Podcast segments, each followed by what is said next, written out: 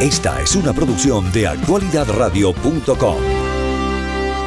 Bueno, vamos a dar la bienvenida al economista y experto Leonardo Buniac, que está con nosotros en la tarde de hoy. Buenas tardes, bienvenido. Buenas tardes, Agustín. Al cuadrado. Al cuadrado. Sí, señor. Los acosta al cuadrado. Los acosta al cuadrado. sí. Leonardo, hoy, hoy, como 15 o 20 minutos antes de salir de casa para venir para acá, vi la última cifra de la inflación. No ha habido un aumento significativo, fue de 0.4% de un mes a otro, pero tampoco ha sido un descenso. Y ayer se daba eh, la cifra o se anunció la cifra del valor del crecimiento anualizado de la economía para el tercer trimestre fue 4.9%, lo cual para cualquier país es una cifra muy responsable. Pero esto, eh, por un lado, el crecimiento de la economía y por el otro lado, ese 0.4% de aumento de la inflación realmente demuestra de que la Reserva Federal se ha quedado como corta. Bueno, mira, la realidad es que podríamos decir que cuando una economía crece en 4,9%, pero por otra parte tiene una inflación de 3,7%, digamos que las cosas son bastante positivas. Sin embargo, hay que tratar de leer y entender un poquito qué- de qué se trata todo esto. Cuando hablamos de un crecimiento del 4,9, valdría la pena entender qué es lo que está creciendo realmente. ¿Cuáles son los factores dinamizadores de la economía norteamericana en los actuales momentos? ¿Es la formación bruta de capital? ¿Es la inversión privada? ¿Es la apuesta que Agustín Acosta, Carlos Leonardo está haciendo para- por la economía norteamericana? ¿O es un crecimiento del gasto público? Una expansión de liquidez monetaria de origen fiscal que está promoviendo el crecimiento de dos componentes de la demanda agregada, el gasto público como tal, pero por otra parte el consumo privado, pero un consumo privado que está alimentado además, Agustín, por unos estímulos fiscales que todavía quedan por allí, unas economías de ahorro, y que ha permitido que el consumo continúe creciendo. En otras palabras, estamos hablando de un crecimiento realmente orgánico de la economía norteamericana, producto de una expansión del nivel de actividad económica. No parece. Producto de un despertar de, lo, de, de- de la productividad en los Estados Unidos, o estamos hablando de un crecimiento artificial o muy superficial, más bien vinculado por la expansión de la demanda agregada. Para que la gente entienda un poquito, la demanda agregada interna no es otra cosa que el grado de absorción de bienes y servicios que hacen los agentes económicos internos. La familia, por una parte, el sector productivo, por otra parte, que es el que invierte, pero que no está creciendo, y por otra parte el gasto público, porque el, Ejecutivo, el gobierno central gasta mucho y este es un gasto consolidado que incluye por supuesto todas las entidades federales de este país. En consecuencia, por un lado, hay que ver el crecimiento económico, es un crecimiento que está motivado, que está dinamizado por una expansión de gasto público. Esto no es bueno porque estamos hablando de una expansión de liquidez monetaria, de medios de pagos líquidos de origen fiscal. Por eso es que la inflación no cede espacio.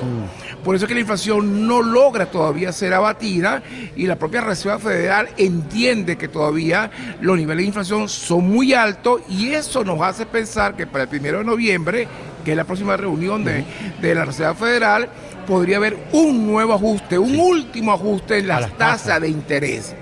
Y cuando hablamos de tasa de interés, aquí, bueno, mi, mi- mi buen economista prestado al periodismo, que es Agustín Acosta, me va a decir, Leonardo, hay que ver lo que significa un aumento nuevamente en las tasas de interés. Sería la vez número 15. Sería Más la, o menos. la vez número 15, pero estamos hablando de una inflación que ya tiene tres años aproximadamente. Vamos a cumplir 36 meses de inflación, pero por otra parte estamos hablando de unos niveles de tasa de interés no vistos en los últimos 22 años. Esto no es un discurso agorero, Agustín. Estamos No, no, hablando no. muy técnicamente. No, y real, la realidad. Y estamos tratando de explicar muy técnicamente lo que está ocurriendo en la economía norteamericana. Cuando hablamos de la inflación de 3,7%, tenemos que recordar otra cosa, que no es que la inflación ha estado bajando. Cuando hablamos de la inflación es que no, los precios están cayendo. No, no, la inflación es el alza general, sostenida y sustancial de los precios de la economía. Ok, cuando hablamos entonces de que está ya en 3,7, pero viene de un pico en junio del año pasado de 9,3, entonces decimos, oye, pero ha bajado la inflación y los precios se están moderando. No, no, cuidado. Lo que ha desacelerado es la tasa de crecimiento de los precios. Lamentable y tristemente los precios ya están ajustados, la estructura de costos de las empresas ya se ajustaron, la inflación inercial ya existe y lamentablemente el salario real ya cayó. Es lo que... viene la gran pregunta es cómo hacemos para recuperar el salario o sea, real hay de una los trabajadores. pérdida del poder adquisitivo. Y es una realidad, y eso no tiene remedio. ¿Ok? Eso, eso- eso no es reversible. Eso no es reversible al menos que tengas un exponencial crecimiento en la productividad y como consecuencia de eso en los salarios nominales. Que, que Eh, no parece que va a ocurrir. Pero que- mira, a mí Ajá. lo que me duele de esto es que esto era absolutamente evitable. Absolutamente evitable. Porque aquí se dieron varios factores que inclusive a los que no somos economistas, pero simplemente somos observadores, Economista prestado. prestados, economistas de, de sofá, lo vimos venir. Yo canté, como se dice en pelota, ¿no? Cuando uno canta el strike el out. Yo canté la inflación en este programa siete u ocho meses antes de que el señor Jerome Powell y la señora Janet Yellen lo reconocieran. Entre los dos suman 80 años de experiencia. La señora Yellen ocupó el puesto de presidenta de la Reserva Federal. El señor Powell es el que lo ostenta en este momento. Estos señores se pasaron siete u ocho meses diciendo, no, no, no, no hay de qué preocuparse. Eso es transitorio, eso es pasajero, la economía va viento en popa. El problema de la pandemia causó serios problemas de abastecimiento. Si ahora todo el mundo requiere comprar un teléfono celular, porque la gente necesita un teléfono celular, y nada más que hay cinco teléfonos celulares en el condado Broward, es que los vende, los va a cobrar como si fuera la última Coca-Cola del desierto, porque hay poca oferta. Bueno, la pandemia provocó un problema de abastecimiento por las redes de los contenedores, los barcos y demás. Eso se veía venir. Por otro lado, el gobierno empezó a inyectar dinero, inyectar dinero, inyectar dinero. Llegó un momento en que ya no hacía falta más inyectar dinero y siguieron inyectando. Y todo ese dinero provocó un gasto excepcional que luego, si tú tienes ahora una fabriquita de cualquier cosa, de ventanas, y de pronto tú vendías 30 ventanas a la semana y ahora tienes 300 órdenes, oye, qué maravilla, vamos a subir los precios y la gente va a pagar. Por otro lado, la cuestión del petróleo. Teníamos más o menos una industria petrolera nacional, estable, que producía tanto gas natural como petróleo. Con el presidente anterior llegó este señor, cambió por completo la política petrolera, los precios se dispararon y el petróleo es uno de los mayores factores de encarecimiento de todo, porque todo se cultiva con petróleo, todo se transporta con petróleo, la gente utiliza gasolina. Esto se podía haber evitado. Cuando estos, señores, estos dos señores, Janet Yellen y el señor Jerome Powell, se vinieron a, a- a dar cuenta o a lo mejor reconocerlo, quizás lo vieron venir y no tuvieron el valor de admitirlo por cuestiones políticas, ya el tren estaba desbocado. Y ahora para frenarlo han tenido que pisar el, el freno hasta el fondo. Y mira, una amiga nuestra que es colaboradora de este programa que el año pasado vendió 15, 20 propiedades, ella es agente inmobiliaria, el otro día hablamos con ella y había, vendido una sola propiedad en el 2023. A mí eso me duele. Bueno, la realidad es que las tasas de interés tenían que haber sido ajustadas en abril del año 2022. Exactamente. Y no, y no ocurrió. No ocurrió. Y no ocurrió y la Dejaron que aquello se desbocara. Dejaron- eh, la inflación es un caballo salvaje. Eso es realmente la inflación. Y es el peor impuesto que puede tener una economía. Porque erosiona el poder de compra, el, el ingreso personal disponible de- del- de- del consumidor. Ahora, el gran problema que tenemos es que la inflación sigue estando sumamente alta, está muy lejos del objetivo de largo plazo, que es el 2% aproximadamente, y la Reserva Federal apostando al crecimiento de la economía, que es un crecimiento sostenido vía gasto público, dice la economía no se está resintiendo, por lo tanto podemos mantener alta la tasa de interés. ¿Cuál es el gran problema? El gran problema es que los bonos del Tesoro que se están emitiendo ahorita no son bonos aunque, que tienen un nominal del 1%, sino tienen un nominal del 5%. Y esa es la tasa de interés ancla. Esa es una tasa de interés ancla para el resto de la formación de tasa de interés de la economía Y además le crea a la banca americana un estrés extraordinario. Es correcto, ya lo vamos a explicar. El gran tema está que producto de que esa tasa de interés de los nuevos bonos que se están emitiendo al 5 y tanto por ciento, trae como consecuencia un piso para las tasas de interés del resto de la economía. No importa ya que la Reserva Federal baje la tasa de interés. El piso ya está marcado en 5. El piso está marcado ya en 5 y trae como consecuencia entonces que el crédito al consumo, que el crédito hipotecario, que el crédito personal esté, esté severamente castigado. Mm. O sea, no quiero dramatizar con esto. Y por otra parte tienes entonces una banca general que está ganando dinero gracias a la elevada tasa de interés, pero tiene una banca regional, cuidado con esto Agustín, que tiene una cartera de bonos que está lamentablemente deteriorada porque cuando el tipo de interés aumenta, tú bien sabes, el precio de los bonos cae. Por eso es que el rendimiento es alto. Se invirtieron en cosas que ahora valen mucho menos. Y si una entidad bancaria se ve obligada en un momento determinado para ir al mercado financiero a buscar liquidez, porque tiene un problema de tesorería. Hay que vender. Se ve obligada a vender con un valor de mercado muy por debajo de su valor en libro. Y eso se llama pérdidas no realizadas que se van a realizar y se van a materializar. Eso explica la caída de esos banquitos del Silicon Valley, del FIT, de la República. Entonces tienen lo que se llama un elevado riesgo latente del portafolio. Algunos analistas dicen, no, pero mientras los bancos no estén obligados a vender, no pasa nada. Siguen ganando dinero. El problema está que si hoy calculamos lo que se llama la pérdida no realizada de los bonos de toda la banca norteamericana, te voy a, te una cifra que asusta, son 2,3 trillones de dólares.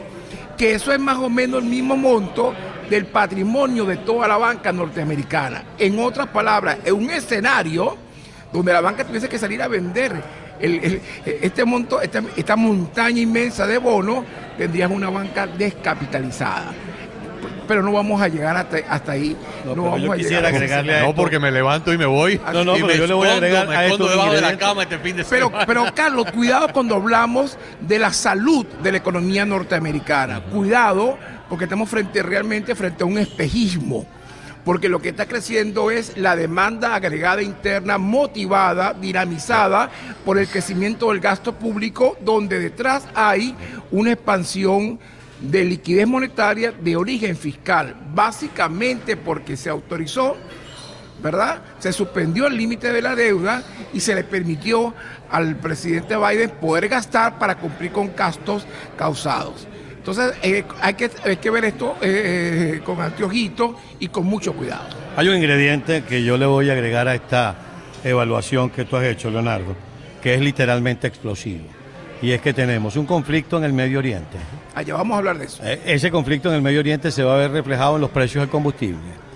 Ese conflicto en el Medio Oriente va a comenzar a elevar el gasto en compra de armas, municiones, etcétera, etcétera. Y a esto le voy a poner lo que Agustín me estaba señalando, que lo colocamos dentro de nuestros titulares de hoy. Un sondeo de la encuestadora McLaughlin y Asociados demostró Ah, no, corrijo, es la, el anterior. Una encuesta de la cadena de noticias Prensa Asociada reveló que dos de cada tres votantes rechazan la política económica del presidente Biden. Es decir, la gente no se está creyendo los numeritos que dicen, no, es que subió la oferta de empleo, es que la economía creció en un 4,9, es que la inflación se dio en un 0,4 o subió un 0,4. La gente está, sabe muy bien porque le pega en el bolsillo sin saber de economía que no estamos bien económicamente. Y eso tiene un peligro porque hay dos ciencias que no tienen nada que ver una con otra, pero tienen muchísimo que ver una con otra. Porque nada tiene que ver la psicología, que es el comportamiento humano, con la economía, que es el comportamiento de los bienes y servicios, de lo que es dólares y centavos. Pero cuando una persona tiene miedo, no se lanza a una piscina, aunque el agua le dé por los tobillos si la persona tiene miedo, no se lanza a la piscina porque cree que se va a ahogar. Cuando eh, en los Estados Unidos en este momento todavía no hemos llegado a ese punto, pero el día que las personas empiecen a retraer su consumo por miedo a lo que está resonando en los medios y a la economía y a los altos intereses y a todo lo demás, lo único que nos ha salvado es el exceso de consumo. Pero el día que la gente deje de consumir y no compren el juego de cuarto, porque a lo mejor las cosas no están ahora, el horno no está para mariquitas, vamos a esperar, mamá, a cambiar el juego de cuarto el año que viene o el otro de arriba. Y el carro que íbamos a cambiarlo en diciembre, mejor cambiarlo en febrero o, en julio o el año, el otro año, el 2025. Cuando eso empieza a ocurrir, entonces aquí sí tenemos un problema de desempleo, de quiebra de pequeñas empresas, que es donde trabaja el 80 o 70% de la masa laboral americana. No hemos llegado a ese punto, pero estamos a punto de que haya lo que llaman que cunda el pánico.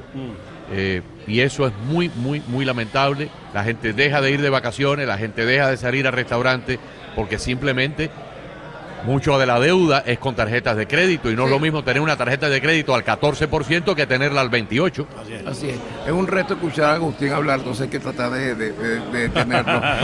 Yo quiero atajar a Carlos Son un minuto. 50 años viendo Sí, todas estas cosas, es, amigo 20 que mío. me lleva a mí por lo menos. Entonces, fíjate, Carlos. es un golpe bajo. Eso es un No, golpe, es la eso pura es un verdad, golpe porque a mí me bajo. lleva 30. Eso es como el tema de la inflación. O sea, a ti te lleva 30. Pero mira, la realidad es que atajando el tema tuyo, y tú que eres venezolano, somos venezolanos, sabes lo que acá ocurrido con Venezuela, se han levantado las sanciones, ¿verdad? Para petróleo y gas fundamentalmente, y esto tiene una razón de ser, tiene que ver con el tema petróleo que tú acabas de comenzar. Este, este, eh, en el gobierno de Donald Trump, la producción de petróleo en este país llegó casi a los 18 millones de barriles de petróleo equivalente. ¿Qué significa eso? El crudo convencional, el no convencional, las ganancias de refinación, los los biocombustibles y todo aquello equivalente en barriles de petróleo. Estábamos casi, casi al nivel de la, de la autosuficiencia. Este país dejó de producir petróleo para ir a comprar petróleo en el Medio Oriente. Una cosa absurda e ilógica. El problema que tienes ahora es que tú tienes tres grandes reservorios de crudo en el planeta. Uno es el, el Golfo Pérsico, que es el principal reservorio del crudo. Por ahí, por el estrecho de pasan unos 18 millones de barriles diarios de petróleo. El otro es el Mar Caspio, donde están las reservas de gas y los campos de, de Cachagán, que se produce mucho petróleo. Y el otro podría ser Venezuela, que no está produciendo petróleo no en está este momento produciendo ni está trabajando a, el Medio a capacidad de la Oriente y el norte de África es un avispero geopolítico. Y tú sabes muy bien que el mercado petrolero pide dos cosas, precio razonable y suministro seguro. No hay suministro estable en este momento, no lo va a haber por un buen rato y por otra parte no vas a tener precio razonable. Si se complica, en este momento hay dos escuadrones eh, de portaaviones en, en- en el mar Mediterráneo. Uno es la- el, el- el- el- el- el Gerald Ford, que estaba en, en Nápoles de la sexta flota, el otro es el Eisenhower. Son dos escuadrones, no tiene precedentes históricos, dos escuadrones de portaaviones en el mar Mediterráneo, precisamente porque lo que se espera es un conflicto de carácter regional. Recordemos que quien está detrás de Hamas es la República Islámica de Irán, que es chiita, duodecimano, esperando que el famoso imán duodecimano retorne. Ese es el problema, que, llegue. que- que- que la, la psiquis de ellos no es la de Rusia o la de No, China. no, no, no, Esta no. gente sí son suicidas. No, no, no, estamos hablando de que el imán duodecimano que se desapareció en el año 800 después de Cristo, aún está vivo, está escondido de los, de los sunitas y va a retornar y regresar. Cuando al- haya un caos. cuando hay un caos para imponer un reino de justicia universal. Pero para poderlo hacer, tiene que hacerlo a través de Jerusalén, porque ahí está la roca sagrada donde Mahoma subió a los cielos. Pero donde además Abraham iba a, lamentablemente, a matar a Ismael y no a Isaac, como dicen los judíos. Amigos, no es que Leonardo Buniac se haya enloquecido. No, Él no, está no. repitiendo el mantra de los ayatolas. Así ayatolás, es. así es. Entonces lo que ocurre es que Israel tiene que ser purgada de alguna manera, ¿verdad? De, eh, de- de los judíos y de los cristianos. Este problema es sumamente serio porque quien está detrás de esto es la República Islámica de Irán. Por eso está allí los Estados Unidos con dos escuadrones de portaaviones y toda su, su comitiva, ¿no? Que lo acompañan más de 14, 15 barcos A cada uno. aproximadamente a cada uno, ¿no? Entonces, ¿cuál es el gran tema? Que en este momento hay un tema de eh, seguridad energética, hay un potencial incremento en los precios del petróleo y ya sabemos lo que significa eso. Por eso la Reserva Federal no va a bajar las tasas de interés. Por eso es que la economía americana va a seguir aguantando hasta donde pueda y lo que viene en el futuro inmediato es una desaceleración de la economía norteamericana y el fantasma de la inflación va a regresar Escuchen eso, repita eso, por favor. viene una desaceleración básicamente porque las economías de ahorro de todos esos norteamericanos que guardaron plata gracias a los estímulos fiscales, que se gastaron menos de la mitad de lo que pudieron recibir entre el 2020 y 2021, esa plata se va a gastar, se va a, ca- se, se va a consumir. Como consecuencia de esto, vamos a tener un proceso de estanflación el próximo año si el panorama geopolítico de los conflictos, de los conflictos finalmente se deteriora. Eh, Estamos aquí en Estados Unidos hay una cosa que se llama la ley de Murphy, que yo no la conocía porque es propia de esta cultura y de esta idiosincrasia. Y la ley de Murphy dice que todo lo que pueda, a ver, ¿cómo es la cosa? La- todo, todo lo que pueda empeorar probablemente va a empeorar. Entonces, mirando estas cosas, yo creo que no hay mucho grado de optimismo cuando uno mira lo que está ocurriendo en el Medio Oriente. Eh, este es un gobierno, los demócratas tienden a ser gobiernos pacifistas. Cuando tú ves que un gobierno demócrata, con personas que sacaron las armas de Afganistán, de pronto mueven dos flotas navales que Leonardo acaba de, de describir perfectamente. Cada una de estas flotas tiene submarinos con bombarderos estratégicos, aviones de bombarderos estratégicos, submarinos con misiles Tomahawk, acorazados, fragatas de desembarco, eh, tienes destructores. El Cada- Gerald Ford, el portaaviones más avanzado No, no, del planeta. eso es. el Más número avanzado La tecnología número uno. Cuando tú tienes escuadrones de bombarderos nucleares B1 en bases americanas y de pronto trasladas estos bombarderos a Alemania y explica que han sido trasladados a Alemania porque de Alemania pueden bombardear Irán y regresar a puerto sin problema ninguno, hacer el vuelo de ida y de regreso. Cuando tú tienes miles de soldados que están en estado de alerta para un despliegue en 24 o 48 horas, y al mismo tiempo, por el otro bando, tienes a Irán y a todos sus acólitos disparándole a las bases americanas. Ya hay 22 soldados eh, heridos. heridos. Pueden haber muertos, Dios permita que no. Estamos a una pestaña de que estalle algo mucho mayor, de mayor proporción. proporción. Y esos iraníes que no pueden enfrentarse a Occidente con su aparato militar que no es del mismo nivel del nuestro, tienen algo a su favor. Ellos pueden minar en 48 horas con minas magnéticas el estrecho de Hormuz y cerrarle el petróleo a Europa y crear un caos donde el petróleo que se está cotizando hoy a 80 o 90 dólares, mañana va a estar a 200 dólares el barril. Y pone al mundo de rodillas. como mínimo. Y recordemos algo, Irán es el líder del chiismo en el Medio Oriente. Mundial. ¿Ok? Es lo que llamamos el paralelepípedo del Medio Oriente. E Irán, recuerden que, que a través de actores interpuestos maneja cuatro capitales árabes del Medio Oriente. Estamos hablando de Bagdad, que es chiita, Damasco, que es chiita, Alawita, Siria. Estamos hablando de Yemen, que ahí está el estrecho del el Mandeb, por ahí pasan 4 millones de barriles de petróleo para entrar al Mar Rojo y y- y al canal de Suez. Poco, un poco para contar a la gente cómo es la película.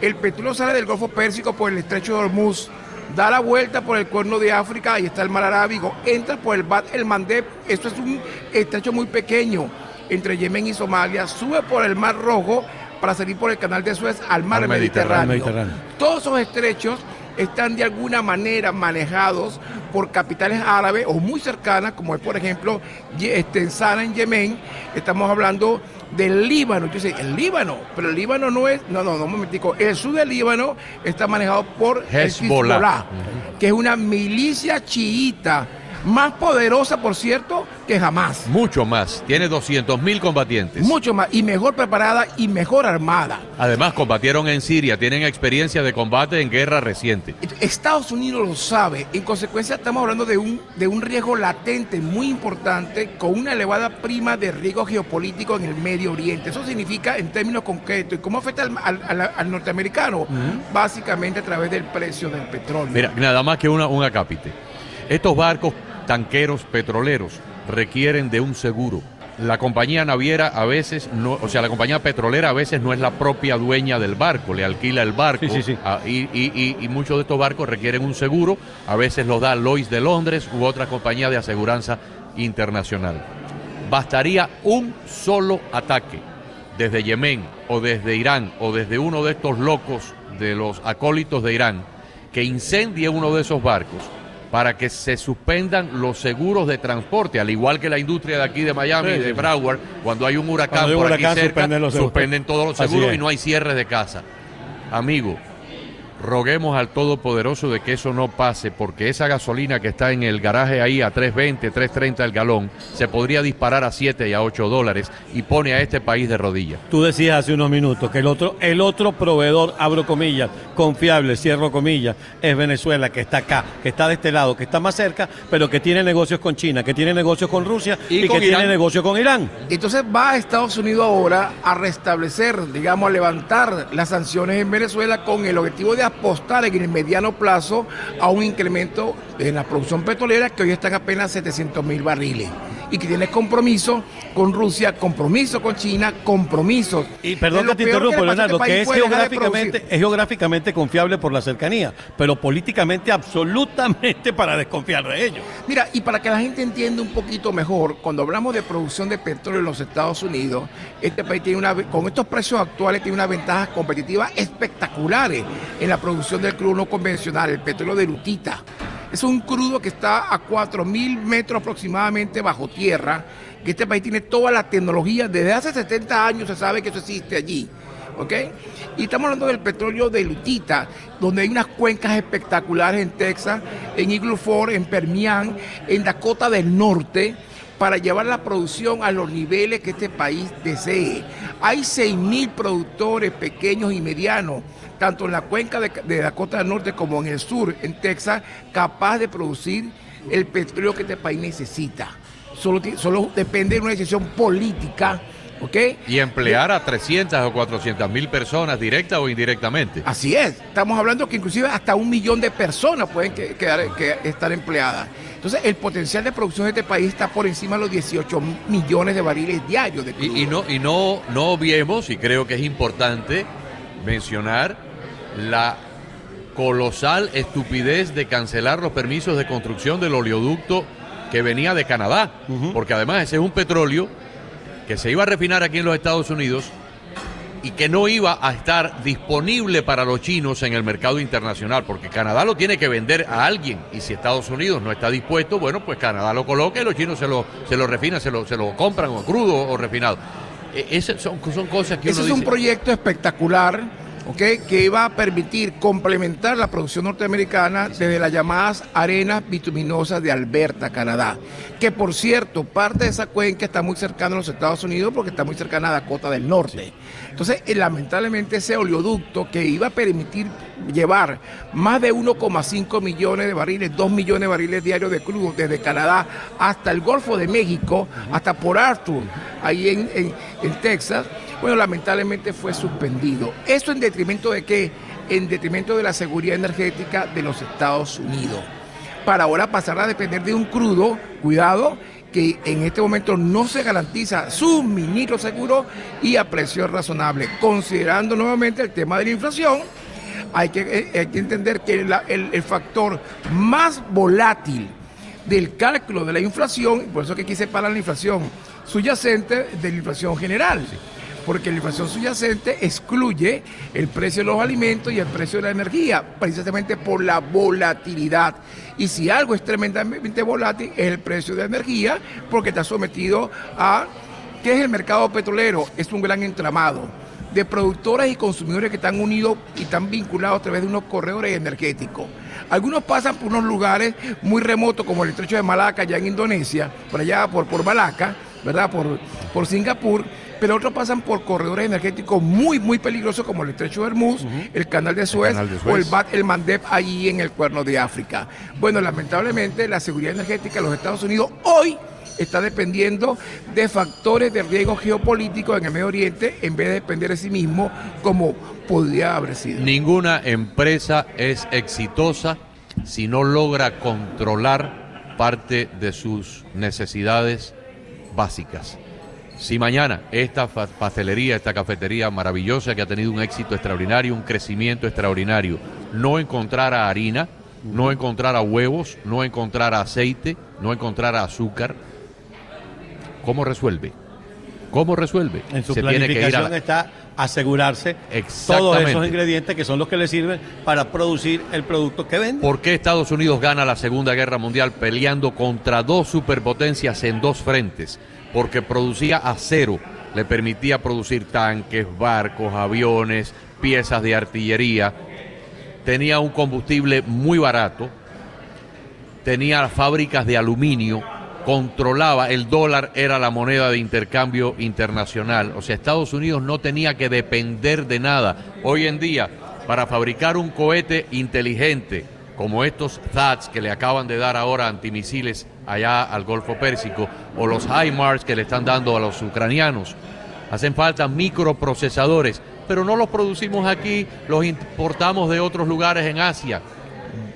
No tenemos industria. Alcoa, que era la principal productora de aluminio del planeta, hoy en día casi que no existe. Los astilleros no, no producen barcos. Eh, las industrias siderúrgicas, el, el, acero viene de otros lugares. Estados Unidos se ha colocado en un punto de vulnerabilidad extraordinaria y yo pido, porque yo tengo dos hijos pequeños, dos hijos mayores, tengo dos nietas, que este país no se vea en una tercera guerra uh -huh. mundial porque no tenemos la reserva estratégica en su nivel histórico más bajo. La, el inventario de municiones en nuestras bases para todo tipo de, de obuses y de balas en su nivel histórico más bajo.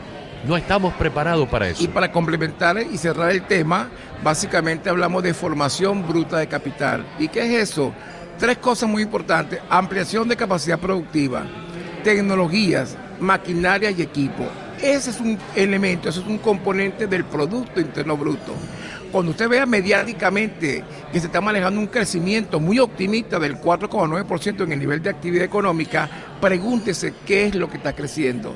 Si es la formación bruta de capital, si es la inversión privada de la economía, si es la inversión bruta fija, pues podemos alegrarnos porque los indicadores de productividad están mejorando y lo que dice entonces eh, este, eh, Agustín se está revirtiendo porque la economía crece vía in inversión. El, el, tema es que está creciendo vía demanda agregada, vía consumo, vía gasto público y eso es un crecimiento, Agustín, no sostenible no sostenible en el tiempo. Y por otra parte, la inflación continuará siendo alta, se estima que este año cierre en 3,3%, si no pasa nada en el Medio Oriente, casi 3 el próximo año y 2,7 por, por allí en el 2026. Así que entonces eh, los mercados están muy pesimistas, siguen muy pesimistas y el gobierno de Biden dice algo como que están pesimistas porque los mercados tardan mucho en reaccionar no, no, no, yo voy a hablar de algo que tú dijiste, expectativas racionales. Uh -huh. Cuando los agentes económicos consideran que las cosas pueden no marchar bien, aunque sea antipático y antipatriótico, comienzan a descontar anticipadamente los fracasos previsibles en la política económica y actúan en consecuencia. Por eso los mercados están pesimistas. Es el caso típico del señor calvo como una bola de billar que le recomiendan unas pastillas que hacen crecer muchísimo el cabello, se las empieza a tomar, va al barbero y le pregunta, Paco, ¿me ha crecido el cabello? ¿Me ha, no, me ha crecido el pelo. Y el barbero le dice, muchísimo, muchísimo, en las cejas, en las orejas y en la nariz. La economía está creciendo, como decía Leonardo, pero ¿por dónde? ¿Pero dónde? ¿Dónde? Ayer, hablamos, ayer hablamos del repollo. Mire, quizás para decir una frase y, y quizás para cerrarlo con una, con una máxima que dice lo siguiente, hemos crecido 4,9%. En este momento yo te digo, cuando el crecimiento no es suficiente. Cuando el crecimiento no basta, porque se tiene que traducir en bienestar para los norteamericanos. Y bienestar significa, no estamos hablando del crecimiento, estamos hablando de prosperidad.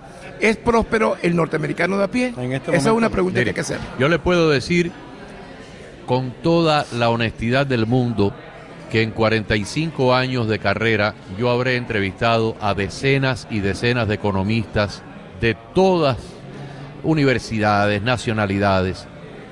Leonardo Buniaco hoy ha dado aquí una explicación que es catedrática, pero además lo ha hecho en un lenguaje sencillo de entender, en un lenguaje diáfano que cualquier persona con muy poca escolaridad lo puede entender. Y no solamente en economía, sino también cómo la geopolítica, geopolítica, la geopolítica influye en la economía. En asuntos militares, en asuntos energéticos, o sea, lo ha explicado porque todo está inter, inter, entrelazado, o sea, la economía no es una burbuja que mm. está aislado de todo lo demás, es parte de la vida cotidiana, pero lo ha hecho de una manera magistral y yo me complazco mucho que sea uno de nuestros colaboradores en este programa. Tratamos de que vengan personas de peso, que no vengan soplaglobos.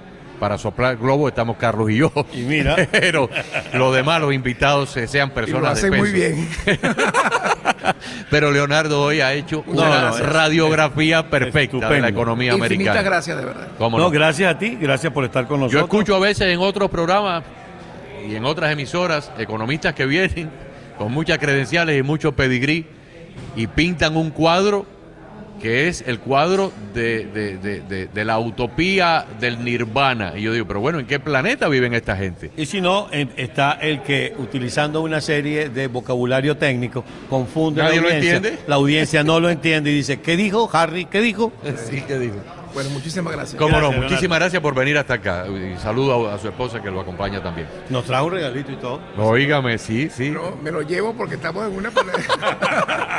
Para la próxima vez. Encantado de verdad. Un abrazo. Cómo no.